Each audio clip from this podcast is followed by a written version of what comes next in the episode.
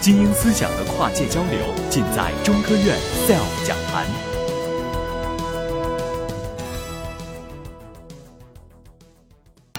我今天演讲的题目叫“负机器文明”，科幻一点，讲一讲关于人工智能的自我意识问题。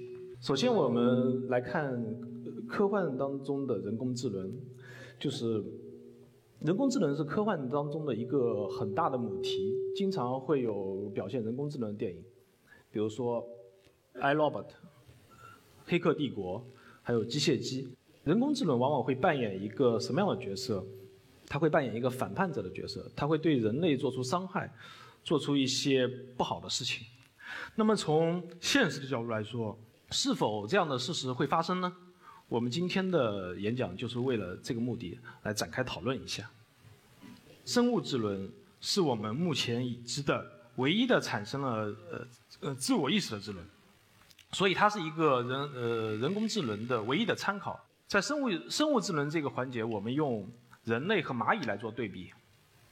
人类是智能生物的代表，那么蚂蚁是本能的生物。所谓的智能，无非就是我们会用各种各样的方法想一想，然后设计出一个方法来适应环境。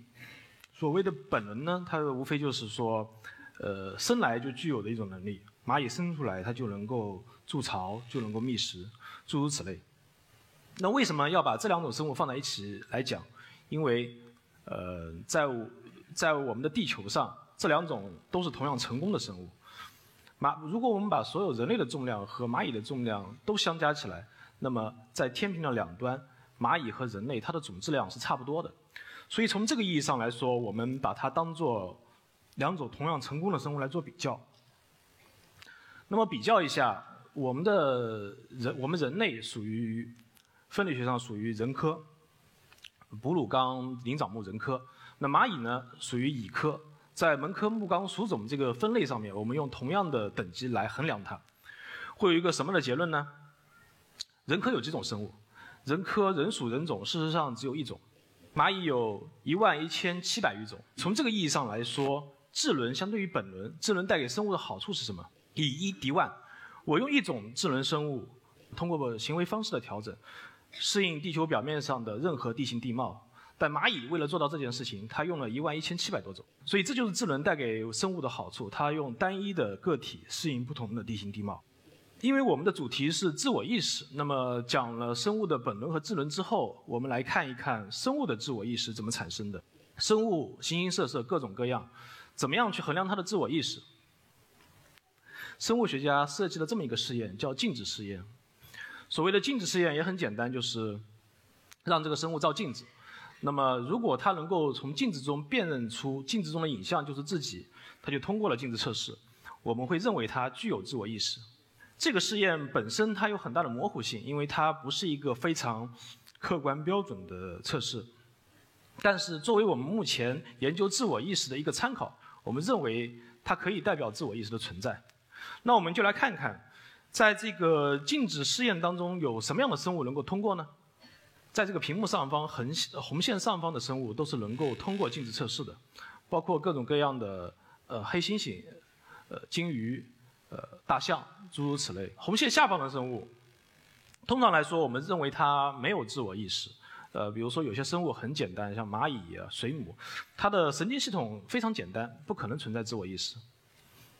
但也有一些生物，比如说在这个图片上面红线划过的两两种生物，一种是猴子，一种是银背大猩猩。为什么把它拿出来呢？因为这两种生物在亲缘关系上和人类比较接近，所以我们来看一看它们的静止试验是一个什么结果。这是银背大猩猩，就非常强壮，当看到镜子当中的自己认为是另一个对手，就直接撞上去，所以他失败了。这是一只猴子。如果你仔细观察这只猴子的话，你可以看到它从镜像中的脸上发现了脸上的红点，也就是说，它已经通过了镜子测试。我们刚才提到，猴子是没有自我意识，不能通过镜子测试的。它的确通过了。它是怎么通过的？这只猴子，它是2015年中科院神经科学研究所的科学家最新的研究成果。他们通过某些程度的训练。让原本不具有自我意识的猴子，最后能够产生一定的自我意识，能够辨认出镜子中的自己。这给我们很很有益的启示。什么启示？启示，自我意识它的边界具有一定的模糊性，也就是说，并不存在一个非黑即白的世界。你从一个没有自我意识跨入到自我意识当中，并没有一条截然的边界。更有可能的情形是，这条这个过渡是连续而模糊的。这是这一点非常重要。看完了自我意识的在生物钟中的存在，我们来看一看自我意识的来源到底在生物中它是怎么来的。首先回顾一下，我们刚才提到了生物的自我意识有两点。第一点，广泛存在，它存在在黑猩猩当中，黑猩猩是哺乳动物；存在在鲸鱼、海豚，这是海洋哺乳动物；然后还有大象。距离远一点会是喜鹊，刚才的那只鸟是喜鹊。喜鹊是鸦科动物，可能还有其他的鸦科动物也能够通过。然后我们可以看到，甚至章鱼它也能够具有一定的自我意识。章鱼，章鱼属于软体动物，距离人类非常非常的遥远。如果连章鱼都存在自我意识，能够通过静止试验的话，那表明这种自我意识的存在在生物界中是非常广泛的。第二点就是边界模糊。猴子通过静止试验的这个启示告诉我们的，原本不能通过静止测试的，经过训练之后可以通过。那么这很明白无误地告诉我们，静止测试本身它是一个模糊的，自我意识的存在也应该是一个模糊的表现。那通过这两点，我们得到一个什么样的结论呢？我们得到的结论是，自我意识它并不是一个很神秘的东西，它是人的高级智能的一种表现。当人的或者说当生物的智能复杂到一定程度的时候，它能够自动的产生自我意识。这个结论为什么我会把它强调出来？因为在目前的认识当中，总觉得自我意识是一个神秘的存在，尤其对于人工智能来说，这的大家都会认为人工智能的自我意识某一天产生的时候就是人类的灭亡之日。但实际上，如果我们仔细考虑生物的情况，并不是这样，它是一个自然而然发展的过程，它并不是特别跳跃出来的。在讲生物的自我意识的时候，我们没有提到一个最重要的点，是这个跳下来的东西。学习。如果我们仔细考虑一下生物的自我意识它怎么产生的，学习是它的唯一途径。也就是说，生物因为生物受到自己生物的局限性，那么它获取智能的唯一方式就是学习。好，我们刚才讲完了对生物智能的一个分析，我们可以进入拟智能的环呃进入人工智能的环节。首先在这里提一个提一个名词叫做拟智能。什么叫拟智能？我们先来看几张。这个是 Google 的自动驾驶汽车，这是工业机器人，然后是亚马逊的无人机，微软小冰，这些东西我们都可以把它称为拟智轮。那么还是同一个问题，什么是拟智轮？为了定义拟智轮，我们首先来定义什么是人工智能的学习。所谓人工智能的学习，就是通过对外界环境的认识来改变自己的内在逻辑。请注意是内在逻辑。如果我这个智能智能体的设计当中本身有一个变量是二。那通过外界的刺激之后，我认识到这个变量实际是六，我把二改成了六，这个不叫逻辑变换，这个可能只是叫变量的变换。逻辑变换呢，就是在我的意识当中，二乘以二是等于四的。如果这个环境是很特别的，二乘以二它等于六，通过环境刺激到了你的神经系统，最后你接受了，这个过程就叫学习。对机器来说，就是它的学习。所以有了对学习的定义之后，我们可以定义一下什么叫迷智轮。所谓的拟智轮，就是所有不通过学习而得来的智能。这些智能通过预先编制的程序锁定了它的智能行为是什么。虽然它可以很复杂、很强大，但因为它不是通过自主的学习得来的，所以它不会产生自我意识。这就是结论：拟智轮可以很复杂，但是却不会产生自我意识，因为它不通过学习得来。我们大家都知道，没学不会学习的人是没前途的，对智能也一样。那么我们生活中广泛存在的智能，我们把它称作拟智能。呃，如果拟智能是不能产生自我意识的，它就不是我们担心的对象。那我们就要讨论一下，什么东西是我们未来的可能性？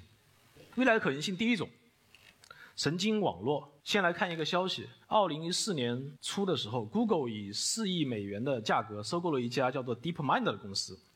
这家公司做什么呢？它做的是一种算法。这个算法很特别，当然也有点复杂。呃，我在这里可以大概的描述一下它做什么。它它的这个算法的任务是玩游戏。什么样的游戏？一个大屏幕，屏幕的上方有方块，这些方块会不断的下落。那这个算法所控制的也是一个方块，这个方块在屏幕的下方，前后左右可以移动。那游戏的目的是什么？就是延长生存的时间。那这个那在这个算法当中，如果上方出现了一个方块，这个这个这个我们叫输入吧，引起了我下方的一个动作之后，这个游戏失败了。这个神经网络它就能够记住这个，记住这一点，在下次游戏当中，它就会尽量避免这样的动作。同样，如果我的我的一个输入引起了我的动作之后，这个游戏延长了更长的时间，它就获得了奖励，在下一轮游戏中，它就更有可能采用同样的动作。所以，通过这样的训练之后，我们可以看到，它实际上是就是一个学习的过程。所以，它是对我们的神经系统的一个很好的模拟，用分层的结构来模拟。那么，既然它已经能够自主的进行学习，就在这个深深度网，在这个神经网络深度学习的过程中，没有人预先告诉他你该往哪边走，他只是通过不断的呃不断的挫折，不断的试错，最后得到了一个自己的最佳策略。那未来另一种可能性，人脑芯片，这个东西会更复杂。那么我不详细说它的内容了。大概的意思就是，根据我们神经元、神经元的结构，然后组合成大脑皮层，这是一个怎么样的过程？我们在芯片上用物理用物理的芯片把它实现了。那它达到一个什么样的结果呢？他用五十亿个晶体管，大概模拟了一百万个神经元，其中有二点五六亿个突触。所谓突触，就是神经元之间的接触。当然，这样的一个人脑芯片已经是一个突破性的东西。那它，但是它还有两个问题：规模。一百万的神经元看起来、听起来是很多的。对比一下下面这个数字，一百四十亿神经元是人脑的神经元数目。同样，人脑的突触以万亿的突触来计，这样比较一下的话，这个东西的规模实际上实际上只有人脑的万分之一。所以从规模上来说，它还差得远。当然，规模未必是个问题，因为就规模来说。我们总可以通过大规模的并行计算，就像我们现在有的这种大规模的网络一样，用大规模的并行计算来克服它。所以规模的问题一旦提出来，那它就是一个时间问题。但还有另一个问题，算法怎么样这块神经网络这这个人脑芯片工作？目前的编程还是像原有的编程方法一样，我预先编制好了它的行为方式，然后让它工作。但是这块芯片它需要的是另一种方式，是跟我们认识世界同样的方式，生物的方式，也就是说。通过外界的刺激，不断的修正它自己内在的逻辑，来编程。目前的话还没有很好的方法，所以从这两个方面说，它还有很长的路要走。但是，既然已经在路上，我们可以预期，这这个东西究竟会终究会变得比较成熟。然后我们再来看一个比较有趣的事情，叫未来的人工智能。那么这个蓝色的箭头表示我们目前的人工智能复杂度所能达到的程度。这个地方就会带来一个问题。一旦人工智能和人类可以并存在一个世界上的时候，就会面临一个问题：什么样的人工智能可以融入人类社会？这里就牵涉到一个图灵测试。图灵测试的表示是这样的：让一台机器和人对话，如果百分之三十的人认为它是一个人，那这台机器就是人。它实际上是有两端的。我们目前都认为人工智能的产生是单向性的，就是它一旦跨过一个界限以后，我们认为它达到了一定的复杂度，它就变成人了。但实际上并不是这样。在将来的社会中，如果一旦人工智能和人类并存，是否它是人，这个事情就由交给人来判断。打个比方，美国的陪审团制度，一个人杀了人，他是否是犯罪，这件事情并不由这个行为本身说了算，他是由陪审团来决定他是有罪还是无罪。